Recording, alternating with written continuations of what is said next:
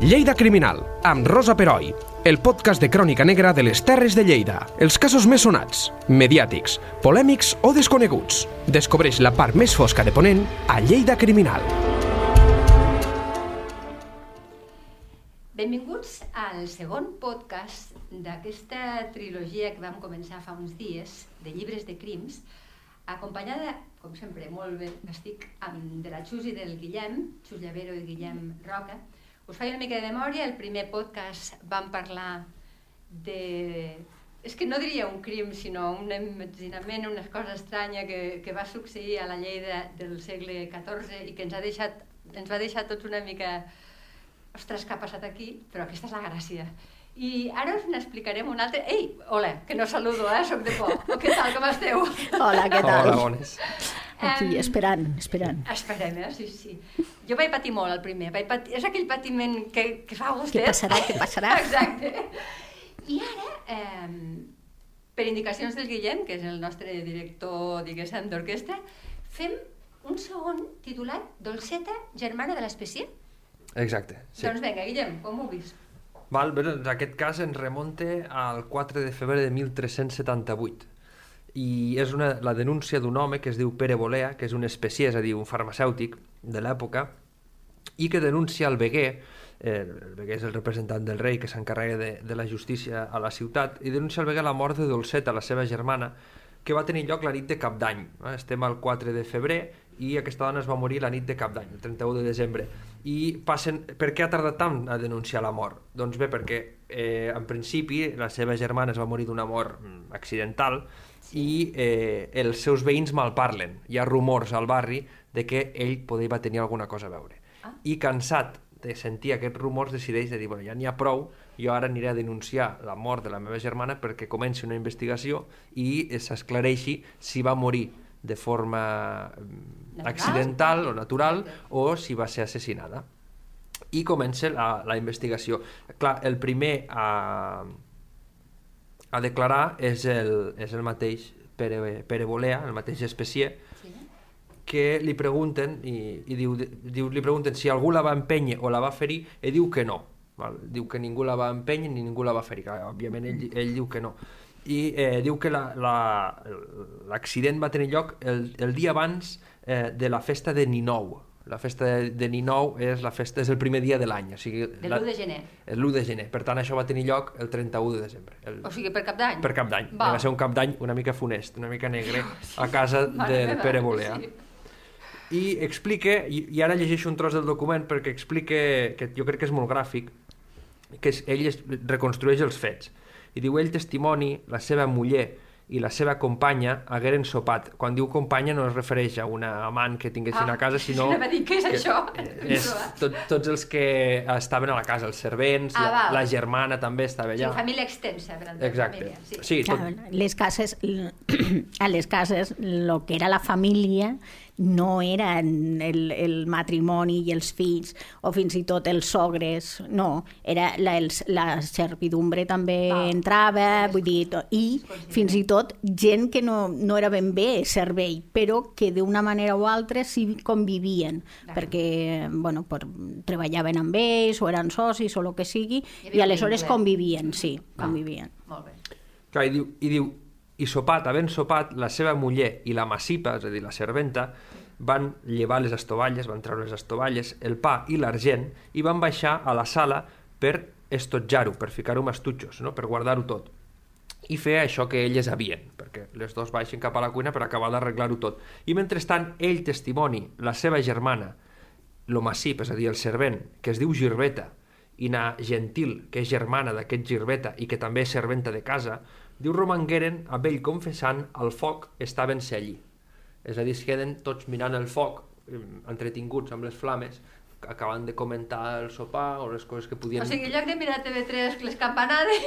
Clar, Va. Bueno, Exacte. és el que es feia, sí. Sí, sí. És molt interessant aquest tros perquè ens parla d'una una taula parada en, en estovalles i en argent, és a dir, una taula de festa. Clar, de, de, clar, clar, de diada, aquest, I d'una família No, no, i amb d'una un família... cert poder adquisitiu. Sí. I perquè després, Una d'argent... això, bueno, el, el, clar, si ja era d'un cert nivell, no? un cert poder adquisitiu, ja era, era en aquesta família, ai, aquesta mm, vaixella de mudar, diguéssim. Sí. Era la vaixella de mudar i que d'esto. I després és l'altre detall és eh, això, que el baixen a, a estutxar-lo, no? a estotjar-lo, eh, és a dir, a guardar-lo bé per a la pròxima, i el que elles saben fer, elles, ets, aquella cosa que saben fer les dones, que t'he d'explicar si no sé el que fan allí. Perquè el, el Pere Bolea no havia entrat mai a, Mai la, a la, cuina, segur. no sabia probablement segur, ni on era. Segur. I, i clar, diu, i allò que havien de fer, perquè... Però a mi- jo què sé, a mi que m'expliques. Sí, sí. no, no, però és un detall que, Sí, sí, que dona, explica, explica moltes coses. a- des del segle XIII fins a Sí, ara, eh? sí, sí, sí. És repetitiu Sí. i canse, a mi em cansa, de veritat. Bueno, Perdona. al segle. XIII, al segle XIII diverteix una mica. Sí, sí, encara tu... Bueno, Sí. però arriba un punt que no fa gràcia, eh? Però, bueno, és veritat. Per tant, ara eh, la, a la sala hi queden el Pere Bolea, la seva germana, el servent que es diu Girbeta i la serventa que es diu Gentil. Sí. I després d'una estona mirant el foc, la germana, la Dolceta, s'aixeca i diu Déu us trameti bona nit, senyor. Es despedeix, perquè ja no viu allà, viu en una altra casa, Sí. es despedeix i marxa.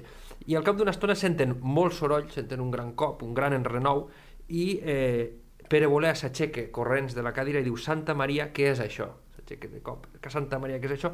I eh, va corrents cap a l'escala, cap, a, cap al cap de l'escala.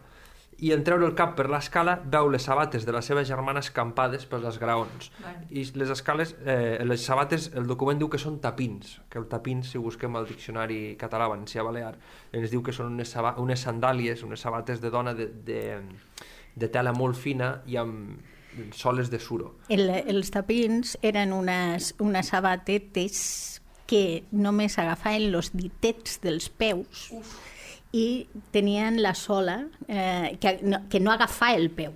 Vull dir, era, anaves al retaló, però clar, feien un peu molt bonic i molt petitet. ostres. I eren, podien ser brodats o no, de damas, vull dir... Però clar, era de tot menys una sabata.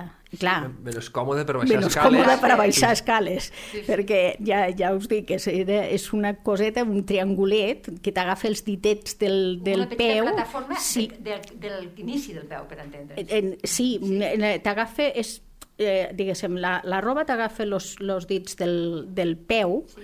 Només los dits del peu, llavors quan la veus, el que veus és un triangle de roba, i després això, tot el que és la sola, aquesta sola que és de suro o de, o, o de, de, de material, caucho, sí, goma, de, sí, però normalment és una cosa que no, que no va lligada al peu. La, la portes Sí, retaló, sí, retaló, i, sí. eh, i era per això, era perquè eren, feien els peus bonics, Ja. i aquestes coses que, que per a, per a, com era, és allò, per presumir s'ha de patir, Patir, pues de patir. aquestes Aquesta coses. pobra va patir, patir, va patir. Clar, davant d'aquest gran terrabastall, tothom acudeix cap a l'escala, a la pis de dalt hi ha els servents i Pere Bolea, i al pis de baix eh, apareixen eh, el, la, la, La la, dona dona i l'altra serventa que eh, veuen que, el, que al, a la part baixa de l'escala hi ha Dolceta que està mm, completament mm, Ha caigut? eh, ha caigut, està allí semi-inconscient, feta pols, diu que encara és viva, però que no parla. No la poden fer parlar, la intenten fer reaccionar, però no la poden fer parlar. Això és la declaració d'en ell, eh? també. Clar, I hem de tenir-ho molt clar. Sí, i tant. Eh, criden als veïns i eh, els veïns diu... Eh, bueno, ell diu, tramés a veïns e foren aquí e veeren-la. És a dir, els veïns venen i la veuen. I acordaren que trametessin a metges. És a dir, veient la situació, el, el problema, diuen, bueno... Truquem al 112. Exacte. que vingui algú que en sàpigui. I, eh, clar, això és important, perquè el que està dient amb aquesta declaració és això no ho vaig amagar. Això jo ho vaig fer... Tinc testimonis. Exacte, vaig obrir les portes de casa i vaig fer venir a tothom. Hi ha casos de violacions que també passa semblant, perquè quan hi ha una violació dins de l'entorn familiar, els pares cridaven als veïns i deien mireu la meva filla que en el moment de la... just després de l'agressió, no? eh, eh, examineu-la, és a dir, el problema el posen... La vida medieval és una vida en col·lectiva, eh, com comunitat, sí. i el posen a, a, a coneixement del barri perquè si ho amaguen es pot dubtar de què ha passat, però en canvi no, aquesta vida en comunitat eh, ho, trec al carrer i podeu veure de que, de que això és així i... Però, perdona, Guillem, amb una violació, eh, o sigui, fan vindre la gent perquè veguin com s'ha quedat la violada. No, la, i l'agressor, és el moment ah. que, que han, han agafat, el, el, el moment, no? I és, és això, és, és la manera de, de fer... Que és, és que si no és algo que t'has inventat, Clar, si I sobretot en una, en una violació. Vull dir... Ja, sí, hi ha una part important que és la dels sabers femenins. O sigui, yeah. les dones examinen, o poden examinar ah, a, la, a la noia a la que l'han violat perquè les dones coneixen o tenen com un bagatge transmès de forma oral de certes bueno, primer anatomia, de tot d'anatomia femenina, sí, això, sí. òbviament, però després també de... Si han estat violades, de, si no han estat violades, si, si ha, ha estat penetració, si no n'hi ha hagut penetració, totes aquestes coses que, el, que eh, unes l'aprenen per experiència i altres l'aprenen perquè per aprenentatge, eh, eh, saben, saben què és. En canvi, un home, un metge qualsevol, moltes d'aquests cops o tipus d'agressió no sabrien exactament eh, trobar-li el, el, el què. I és, és per sí. això. A la gran majoria de casos de violacions això és una part, però després tots, molts casos en els que hi ha ferits hi ha una part que és el peritatge, que mm. ve el metge, no? com passa avui en dia, i, i examina la lesió. Sí. Si és una violació, es pot cridar un metge, es pot cridar a un físic, però el més habitual és cridar unes matrones. Mm, I van Clar. les matrones a examinar la noia i diuen pues, si ha, elles creuen que hi ha hagut o si hi ha indicis de violació o no i això és aquest saber femení i quan es fa això just després de, de l'atac eh, són les dones també les veïnes les que veuen el que ha passat i poden certificar si, si allí hi ha hagut una violació o no, si s'ha consumat o no. no. Ho, ho ignorava completament. Eh, I ell fa el mateix, el que passa que òbviament amb un altre, amb un altre mm. tipus de cas, Clar. però obre Clar. les portes de casa perquè entrin els veïns i veguin que, que allí no hi ha si, res estrany. Si aquesta dona ha caigut per les escales perquè a més a més pues, haurà begut vi, vull dir, està anant un sopar, llavors s'ha caigut per les escales de cap per avall, pues, deu d'estar pues, feta un 4, perquè clar, eh, deu, no, no deu d'estar estesa i ja està. Clar. Llavors, clar, eh, deu de ser molt evident que ha clar. caigut per les escales. Mm. Llavors, eh, és, és fàcil entendre aquest... Clar, a més era costum, vull dir, no és que no, no es buscava res raro, sinó que el, el costum era aquest, eh, obrir casa i a més eh, tothom hauria sentit el terrabastall i immediatament Clar. se sortia al carrer. Mm. Vull dir que que entrava dintre d'aquest costum que ja no tenim de, de viure en comunitat. Sí, és veritat, eh? Sí. Això s'ha perdut. Vull dir, mm. tots de, tot de la porta sí, ara, dintre, ara sobre... sents disparos al carrer i, i no... No, no, no i, I, de, de, i, sí, mires cap a l'altre costat, no fos cas que veguessis alguna cosa. Pues bueno, no era d'aquesta manera. La manera era justament sortir al carrer i, i poder fer aquest testimoni. I ell el que fa és això, entén que si fos culpable hagués tancat portes Clar. i per això ell diu no, no, ell, que jo vaig obrir portes i tothom va poder entrar. I fins i tot vam, vam eh, trucar als metges que vinguessin aquí, vam, al 112, que sí, vinguessin sí, sí, sí. a, a veure-ho. Clar, diu, diu, de fet diu que, que portin a metges i van a buscar, el primer metge que van a buscar és un metge que es diu Pere Desprats que aquest Pere Desprats no és un metge qualsevol. Aquest Pere Desprats és un dels metges més rellevants de la segona meitat del segle XIV a Lleida. Ah, però, sí, però Pere Desprats li importa un rave i diu que no hi va. No és que li importi un rave, és que eh, ell és un físic. Val? És, és un físic i els, els físics es dediquen a una medicina més... Eh, a la teoria. Sí, exacte, a la teoria. Sí, o sigui, els cirurgians seria una art, no? Eh, treballen amb les mans, treballen amb la sang, i els físics es dediquen a una cosa més metafísica, més cap a l'interior del cos, a regular els humors, a tractar el que seria una malaltia, i més aviat una lesió traumàtica la podria tractar un cirurgià. Sí Llavors ell diu que, que això és feina d'un cirurgià, quan, quan el va buscar, el servent el va buscar, truca a la porta i li, i li diu, mira, que ha passat això, ha caigut per l'escala. Diu, bueno, això a mi no, no, no m'interessa, no em pertoque, sí. és feina d'un cirurgià, aneu a buscar un cirurgià. Aquest Pere Desprats, només per contextualitzar una mica, el tenim documentat a partir del 1339 i fins al 1384. el tenim documentat amb diversos peritatges que es fan a, en processos eh, judicials i exercint uns 45 anys. Déu-n'hi-do, eh? Clar, és un, un personatge bastant longeu. Sí. Eh, apareix a la documentació com a cirurgià i com a físic. Eh? Apareix com a les dues coses. La frontera a vegades també veurem que és, que és porosa. El fet de que estigui 45 anys exercint eh, bueno, el fa una persona longeva, però per exemple tenim el cas d'un professor de medicina de l'estudi general, que és Francesc de Queral, que sabem que està eh, eh, exercint o està treballant fins als 95 anys. Eh? Sí, aquest tenia bona genètica. Sí. No, no, I, i, no, no, I poques ganes de jubilar-se. Sí. Bueno, lo de jubilar-se devia de ser més complicat encara, sí. però, però tenint en compte que la, quan la mitjana d'edat està en los 40 És el i a dir, pico, no? de- No, jo no sabia, tenir un però- veí de 95 anys Sí, devia de duplique, ser com, duplique. com eterno, no? Com, Sí, com passa tenir... que, clar, la- la- l'esperança de vida també és relativa, perquè Sí. hi ha gent que es mor molt Sí. jove, però clar, després Clar. hi ha gent que per les condicions que siguin Sí, sí, per- poden arribar a... a Clar, llavors la mitjana, quan talles, sí, t'arriba a 40 o 45, però perquè hi ha molta, hi ha molta desigualtat, també Sí. hi ha molta, suposo, molta mortalitat infantil. Molta, També, sí, sí, exacte, clar. molt, Sí, molt, sí. molt elevada. I l'altre metge al que es crida, clar, quan aquest diu que no hi vol anar, es crida a Pere Roger, que és un cirurgià. Aquest també és un personatge important, un metge important de la ciutat. Eh, és, és un dels metges més mencionats als, als llibres de crims durant la segona meitat del 14. El tenim documentat entre 1378 i 1390. De fet, eh, el 1390 apareix com a cirurgià i batxiller en arts i medicina. És a dir, un, un, una persona que està intentant promocionar a través dels seus estudis. Un cirurgià... Batxiller seria un llicenciat Sí, d'ara, més o menys. No, no ben bé, eh? no, no podríem dir la... Però no seria que ha fet batxillerat, sinó que ha fet uns estudis especialitzats eh? en, en, en aquest...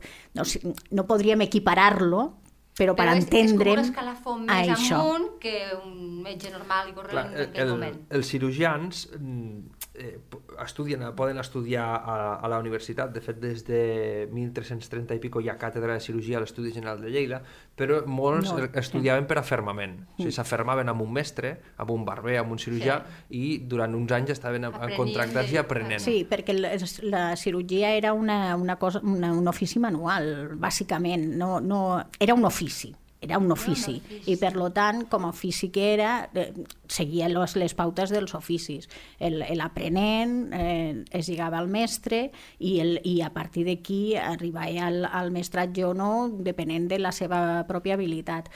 Eh, sí que després, eh, no després, en aquest moment ja tenim aquesta càtedra, però això ja vol dir això, aquest, aquest desig d'anar més enllà, Sí. De, de superar-se, uh i, és, i és això. Però al dir batxiller, que no ens confonguéssim, que no és que ha fet batxiller d'abans, Sí, sí, sinó t'entenc. que és una, és una titulació superior. Ah. Molt bé.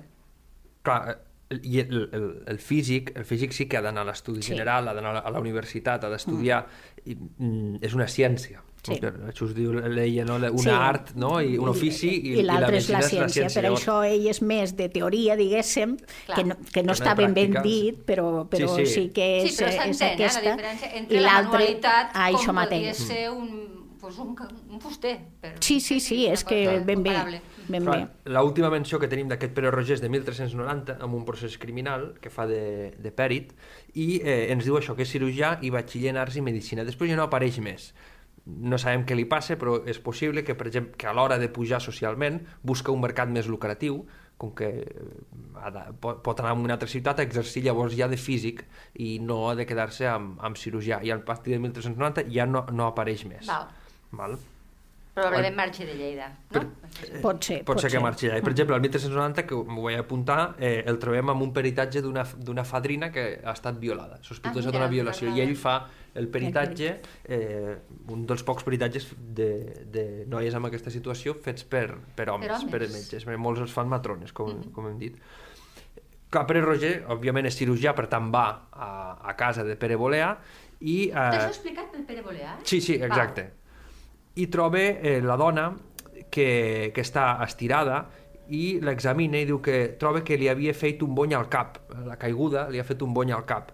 I llavors el, el metge diu que allò li havia de raure i a tallar per veure si hi havia res trencat. A raure, és a dir, a rascar i a tallar Ai, el, el bony, aquest, Sí, sí, aquest nyanyo, per veure si hi havia res trencat. Efectivament, ho té trencat tot, molt malament.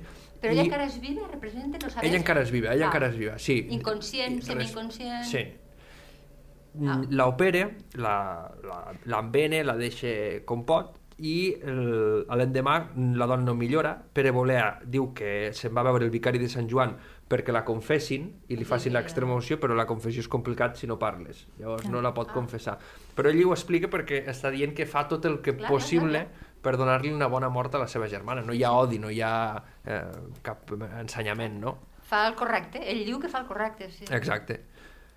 I al final aquell vespre, és a dir, el dia 1 de gener, la germana es mor. Cau el 31 i el dia 1 es mor. El, el dia 1, el dia 2, Pere Bolea, acompanyat dels seus amics, que, ojo, els seus amics són Jaume de, de Berga, un notari, i Pere Vallbona, un especier, és a dir, aquest home es relaciona amb gent que tots tenen un, un estudis o Sí, tenen... Uh, sí, sí. No, no parlem de, de, del podcast anterior que No, era no. vulgo vulgaris, eh? Aquí Exacte. són gent amb, amb cert nivell. amb, amb estudis, ja són professions liberals, no? Tots formen sí, part sí. de- d'un estrat superior, aquests notaris, especiers, i demanen permís al veguer per soterrar la germana, per enterrar-la. I el veguer diu, bueno, diu, però què ha passat? No, ha caigut per les escales, perquè a més, que ho hem comentat abans, sense que ho digués, diu que la, la dona es torbava sovint de vi. És a dir, que O sigui, li bevia. Le dava la botella, perdoneu-me. Sí, sí, era, era bebedora. Ja veurem també que això porta, té, un, té una història. Ah. I, eh, a, o sigui, cau perquè era bebedora i havia begut aquella nit i, a part, la presència d'un metge certifica que, que havia estat un accident, un accident perquè si tu crides a un metge, que a més estan avessats, un metge com Pere Roger o Pere Desprats, que estan avessats amb el procés judicial, que saben, han vist eh, escenes de, de crims, mm, saben llegir eh, el context, que cridis a un d'aquests dos ja dona a entreveure de que doncs, allí no va passar res, perquè aquests metges s'haguessin adonat de que De hi havia algo malament, no? Hi havia hagut un, un, un assassinat. Sí, clar. O sigui, en principi, la, la pobra veu més el conte i cau, i, i amb tan mala sort que es deu pegar un cop al cap, m'imagino, Sí, no? el, per, per lo que el, el cirurgià fa, evidentment és un, eh, bueno, sembla un traumatisme cranioencefàlic i aleshores el, el que ell li fa és justament, bueno, com que devia d'haver eh, algun algun tipus de... Coàgul. Sí, d'algun coàgul o Ah, així, neteja. intentar que això marxi, però és evident que no, i si està trencat, està trencat, vull dir que Clar, és difícil. I, bueno, sí, seria això, beguda i mal calçada, pues, mm, escalera avall. S'ajunten tot un seguit d'elements que, que Sí. són molt perjudicials. Els segons a declarar són els servents de la casa, la Gentil i el Girbeta, que certifiquen, com havia dit el seu senyor, que es va cridar als veïns, es va cridar als veïns per, per venir a veure el que havia passat, tant homes com a dones. I eh, ells expliquen que quan Pere Roger, el cirurgià, diu que ha d'operar la dona, el, el Pere Bolea li diu que li fes tot això que fer li pogués. Val, o sigui, per favor, intenta salvar-me. Exacte. Mhm. Eh, igualment, després d'operar-la, el cirurgià veu que allò té molt mal pronòstic, diu aquesta dona està morta, es morirà d'aquí no res, i Pere Bolà li diu, prec vos, senyor, que hi façats tot això que se, que se puxe, que se pugui, no? Sí, sí, que sí, sí. Hi ha un interès per Pere Bolà perquè la dona no es mori, o, o, o ell vol que, que així quedi mm, palès. Mhm. A més, els, a, a, això és interessant, aquests eh, Gentil i, i Girbeta afegeixen la presència d'un metge més. Diu que l'endemà de l'accident, Pere Bolea fa venir, ara sí ja, Pere Desprats, aquest ara sí que vol venir, un cop la dona ja ha estat operada Ara i sí? envenada, ara decideix que ja, ja pot intervenir, i l'altre metge és Ramon de Rocafort.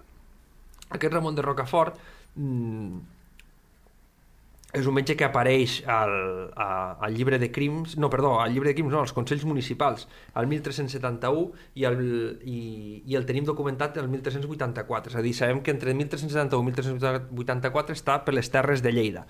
La primera notícia, aquesta de 1371, és interessant perquè eh, està al voltant de la mortaldat dels, dels mitjans, una peste, una, una epidèmia de peste que hi ha a Catalunya, Sí. i eh, hi ha un, una carta del comte d'Urgell demanant a la ciutat que llicenciïn el metge Ramon de Rocafort perquè pugui anar a Balaguer a tractar la comtessa. Que ha malaltit de, de que ha malaltit pesta. possiblement de peste o que estigui malalt, això no ho sabem, però el, el, el Consell Municipal diu que no el poden llicenciar, que no li poden donar permís per marxar, perquè les mortaldats o les malalties que hi ha ara a la ciutat de Lleida. O sigui, estaven en quarantena, estaven en... Sí, estaven en, En un procés de creixement de la... Sí, no, no tant un confinament tancats a casa, però sí que, clar, feien falta metges, perquè la gent Clar. estava malaltint Clar, i no, clar. podia, no podien eh, desprendre's d'una peça tan important. Claro. I, I aquest Ramon de Rocafort, per tant, també és un metge O sigui, que està parlem tractant... de, a la... de metges il·lustres, eh, pel que veig aquí. Metges que tenen un pes, un Sí, pes important, a perquè està tractant, a, a, està la tractant la família família com Comtal. tal, del comte d'Urgell. Finals del segle XIV no és una família no, no. Qualsevol. qualsevol, exacte, de les no famílies està- més potents o, la, o que No- rivalitzen no, amb, amb els reis. No la trobem al bordell de, del Exacte. primer podcast. Sí, Aquests exacte. tenien el seu. No. Aquests tenien el Eh, seu. sí, orden, Sí, eh? ja, o les seves, les Sí. seves amistançades particulars. exacte. Clar, i aquests dos metges que van a veure a la dona, els servents ens expliquen que li administren uns medicaments una mica poc eh, Precisos. pre precisos, o sí, exacte, que diu que li donen a, li posen pel nas vinagre i li donen a beure aiguardent. Però igualment això no, no funciona. No, la, ja. la dona continua igual, continua en aquest estat d'inconsciència i no la, no la poden despertar.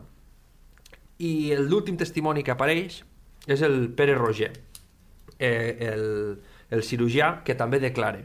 I és el testimoni més interessant perquè el que dèiem és un tipus de personatge avessat al, al peritatge, a l'anàlisi d'aquestes situacions i ell és capaç de veure el que ha passat. I llegeixo textualment un tros del fragment del, del procés perquè diu així que ell, testimoni, va anar-hi i va trobar la dita sa germana, és a dir, aquesta dolceta, que geia al peu d'una escala i va trobar que li sortia sang per les orelles i pel nas i per la boca i va conèixer que la dona era mortal.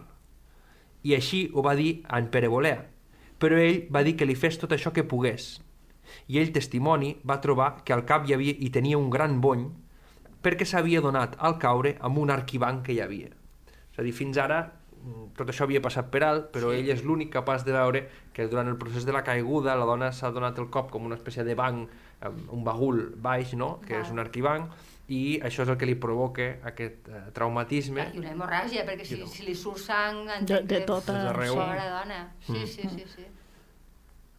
I aquí ve una, un punt interessant que diu, i en l'operació, el, el metge, quan està fent aquesta trepanació, no? A- aquesta raure i a tallar que dèiem Entenc abans... que ho fan allà, Sí, sí, a les escales. Bueno, bueno no, potser a les escales mateixes no, però igual la, la posen a la cuina, a la, Sí. a la, a la taula taula o- tocinera aquella que Vale. tenia. sí. O sigui, no, no és un ambient net No. ni... No és un quiròfan. No. No, exacte. No, no.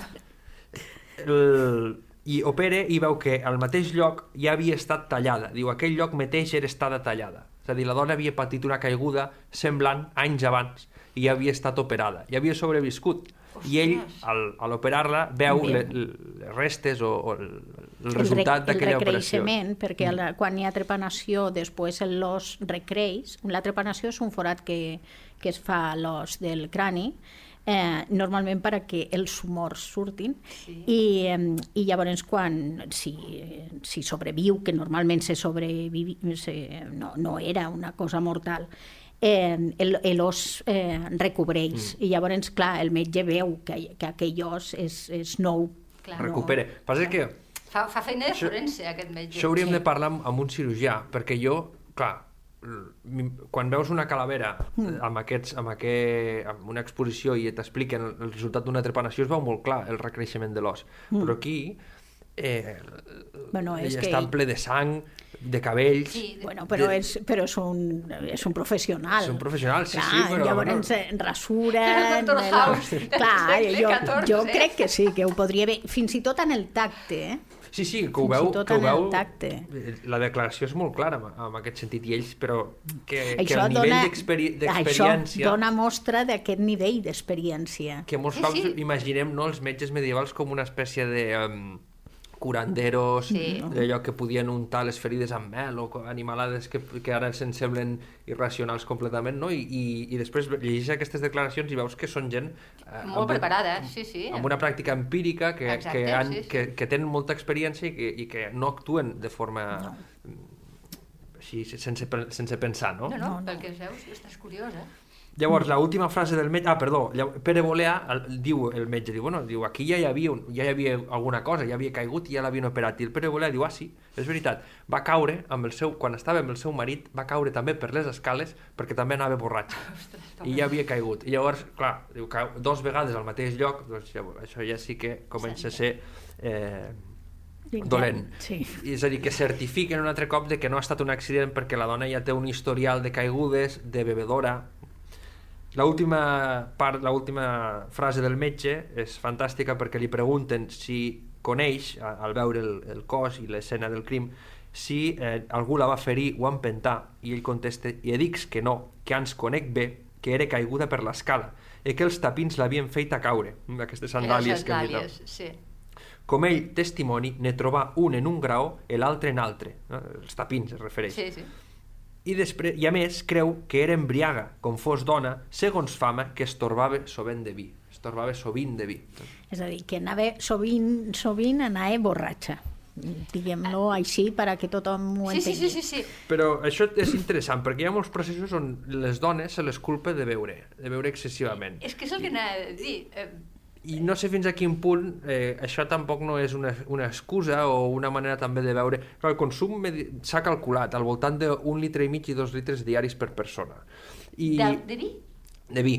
I a part de consum transversal, sí. perquè en bevia tothom. És el que comentava la Xus, eh, potser ho va comentar a l'altre podcast, que Sí. hem dit que... El, que el no bevien aigua, no i, bevien que aigua. el, i que normalment el que es bevia era vi, que evidentment no és el vi que ara estem acostumats, és un vi de, de, però, el, però el grau d'alcohol mm, si fa o no fa eh? vull dir que no, el que no era pues, eh, no era un vi transparent era un vi més aviat eh, i, i normalment en aquests casos era especiat, vull dir que entrava bé i calentet, podia ser segurament una nit del 31 de desembre, Clar, en sí, lo que, en el lo que entra sí, més sí. bé i, i bueno, no és difícil.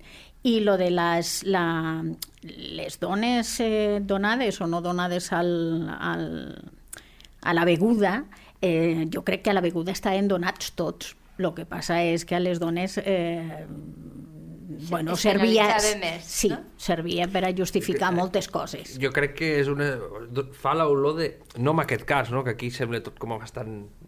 Fet de que Sí, ell s'en- exposi el ha cas... passat, sí, sí, sí. Però sí que en alguns casos amague, em dona, em dona la sensació que a, aquesta justificació amague alguna cosa més a darrere. és aquelles coses que diem algunes vegades en altres podcasts, no? de que les dones són, normalment són, do, són persones que, són, que entrepussen, que cauen de les escales, que cauen al pou quan van a, a, a buscar aigua, Sí. perquè són bastant, pues, això, no, no, no, tenen, no, no estan al tanto, no, no tenen cuidado de les coses, vull dir, No són éssers equilibrats com Eh, els Això homes. mateix, i, i després eh, quan comences a mirar veus que en realitat allí n'hi ha unes agressions que han Violència. acabat malament.